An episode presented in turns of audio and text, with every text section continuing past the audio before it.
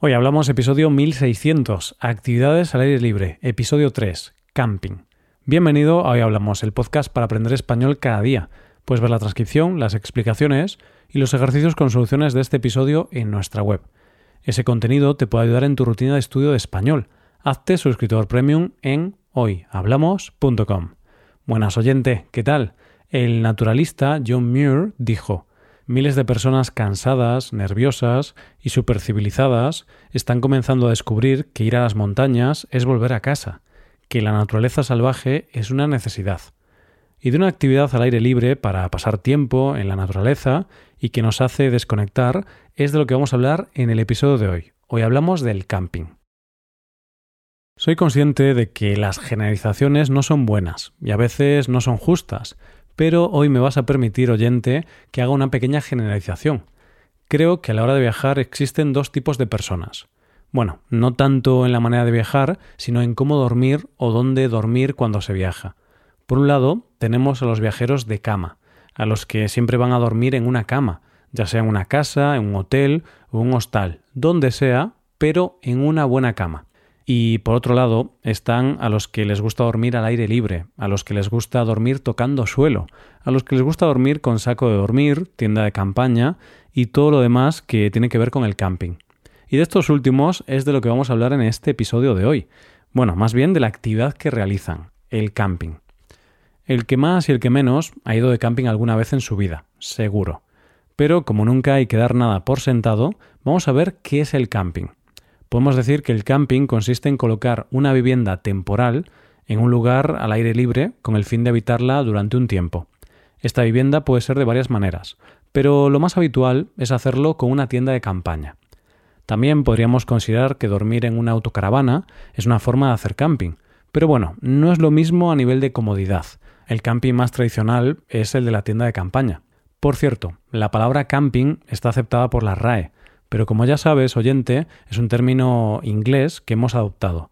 En español también se podría decir hacer acampada o ir de acampada, pero la realidad es que todo el mundo utiliza la palabra camping cuando nos referimos a este tipo de actividad, o al sitio donde pagas por poner tu tienda de campaña y ofrece diferentes servicios como baños, electricidad. Existen diferentes tipos de camping.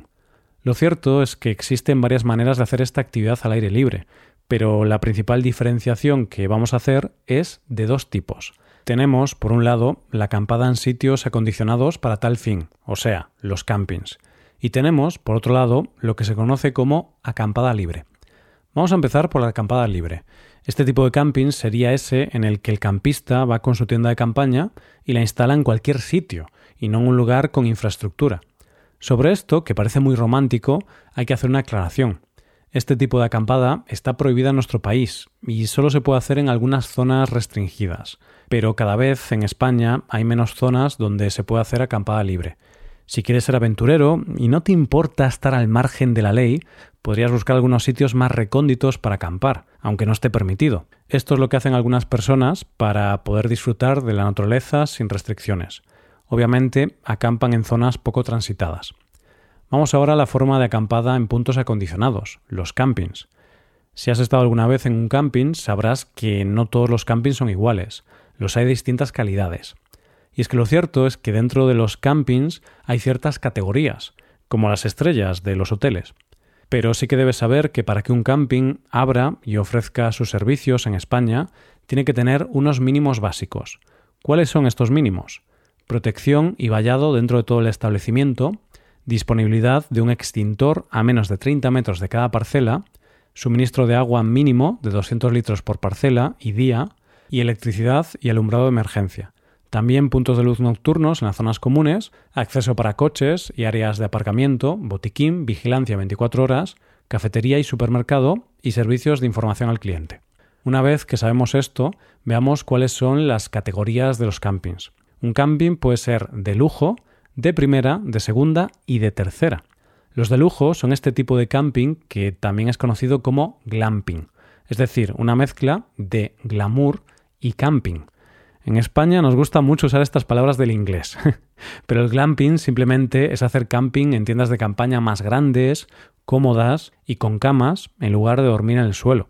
Es una forma de camping que se parece casi más a un hotel que a un camping, por su lujo y su exclusividad. Algunas de sus características son que las parcelas son más grandes, con un mínimo de 90 metros cuadrados por parcela, los baños están completamente equipados y son de mayor calidad. Otros servicios que puede ofrecer un camping de lujo son Internet, zona de fregaderos y lavandería, pistas deportivas y zonas infantiles, piscinas, conexión eléctrica, áreas de restauración y otras cosas como barbacoa o clubes sociales, lo que viene siendo una especie de hotel de lujo, pero en camping. La siguiente categoría es la de primera. En este caso las parcelas son de 80 metros cuadrados y tiene agua caliente en todos los sanitarios y el 50% de las duchas. Tiene que tener cajas fuertes, lavaderos, sala social, campo deportivo multipista, parque infantil, piscina, zona de barbacoa, restaurantes a menos de 500 metros y conexión eléctrica.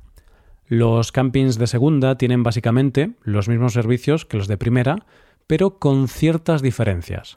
Una diferencia es el tamaño de las parcelas, que suele ser un poco inferior. Estaríamos hablando de parcelas de 70 metros cuadrados. Otra cosa es que los servicios son similares, pero las instalaciones suelen ser un poco más antiguas. Y una de las diferencias más importantes es la ubicación. Los campings de segunda suelen estar más alejados de las zonas más centrales de la población o de ocio. En cuanto a los de tercera, se podría decir que lo que necesitan es tener los servicios más básicos. Sus parcelas son de unos 65 metros cuadrados y tienen que tener servicios básicos como un bar, supermercado y el agua caliente tiene que estar disponible al menos 6 horas al día. Cuando hablamos de camping, nosotros nos referimos a dormir en una tienda de campaña, en una caravana o en un bungalow en recintos apropiados para ello. Pero déjame que antes de seguir te cuente otra forma de camping un poco diferente, mucho menos popular, pero bueno, es una alternativa que existe. Te hablo del gamping, que es una mezcla entre las palabras garden y camping. ¿En qué consiste esto? En alquilar el jardín de alguien para poder instalar tu tienda de campaña. El precio depende de lo que ponga el dueño de la parcela y también depende del dueño si puedes tener acceso a utilizar otros servicios como los aseos o la piscina se puede alquilar para tiendas o caravanas y en países más cálidos hay quien alquila incluso una hamaca para dormir. una vez que sabemos qué tipos de camping hay, ¿qué te parece si vemos qué se necesita para ir de camping? Bueno, oyente, voy a empezar diciendo una obviedad. ¿Preparado? Si vas de camping, lo primero que necesitas es una tienda de campaña, o una caravana en su defecto. Pero una vez eliminado lo obvio de la ocasión, hay muchas más cosas que se necesitan. Se necesita un saco de dormir, y hay mucha gente que lleva un colchón hinchable, pero eso ya es para gustos. Cuando vas de acampada es importante llevar una mesa y sillas, así como útiles de cocina y para comer. Mucha gente utiliza un horno de gas que en España lo llamamos camping gas. Es fundamental llevar agua y una nevera donde conservar las cosas frías. Asimismo, es recomendable llevar luces, algún tipo de navaja y un botiquín para los primeros auxilios. No olvides llevar tus productos de higiene personal y para lavar la ropa. Por cierto, no estaría de más llevar cuerdas y pinzas para la ropa para secarla. Es imprescindible llevar un buen repelente de insectos, que yo alguna vez que estuve de camping no llevé y la verdad es que me arrepentí mucho. Estos son los básicos, pero se puede llevar todo lo que tú consideres necesario para que la estancia en el camping sea lo más cómoda posible. ¿Cuáles son las ventajas del camping? Una cosa interesante es que suele ser una forma más barata de alojarse.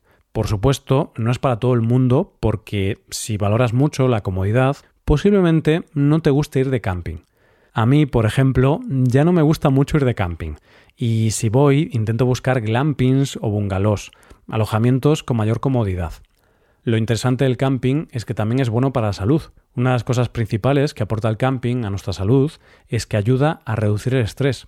Esto es porque cambias de aires, estás en un entorno de naturaleza, Vives durante unos días de una manera más sencilla, relajada y menos estresante, y esto te permite desconectar de los problemas cotidianos. Otro de los beneficios de esta actividad al aire libre es que nos ayuda a mejorar el sueño. Hay estudios que dicen que dormir al aire libre mejora la calidad del sueño. Y es que en nuestra vida diaria estamos tan expuestos a la luz artificial que cuando acampamos y nos exponemos a la luz natural, nuestro reloj biológico se restablece y gracias a eso dormimos mejor. Además, ir de camping seguramente nos obligará a mover más el cuerpo y hacer más actividades que impliquen deporte o ejercicio físico, como hacer rutas de senderismo o andar en bicicleta.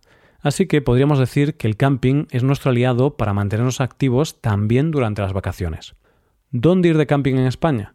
campings hay muchos y muy buenos por todo el país. Los dos más premiados de nuestro país son la Siesta Salou Resort y Camping en Tarragona y el Alania Costa Blanca Resort en Alicante. Y una recomendación personal donde acampar es la isla de Ons, en Pontevedra, Galicia, que es un sitio muy bonito y hace dos años tuve la oportunidad de pasar un par de días en su camping y fue una experiencia muy buena. Oyente, opciones de camping hay muchísimas. Solo tienes que decir dónde quieres ir y cómo quieres acampar. Eso sí, lo importante cuando vamos de camping es respetar la naturaleza y recoger toda la basura que generemos, dejando todo igual a cuando llegamos. Esto es todo por hoy. Muchas gracias por escucharnos. Por último, te recuerdo que puedes hacerte suscriptor premium para utilizar los contenidos del podcast en tu rutina de aprendizaje. Hazte suscriptor premium en hoyhablamos.com. Nos vemos mañana con un nuevo episodio sobre algún tema de interés. Muchas gracias por todo. Pasa un buen día. Hasta mañana.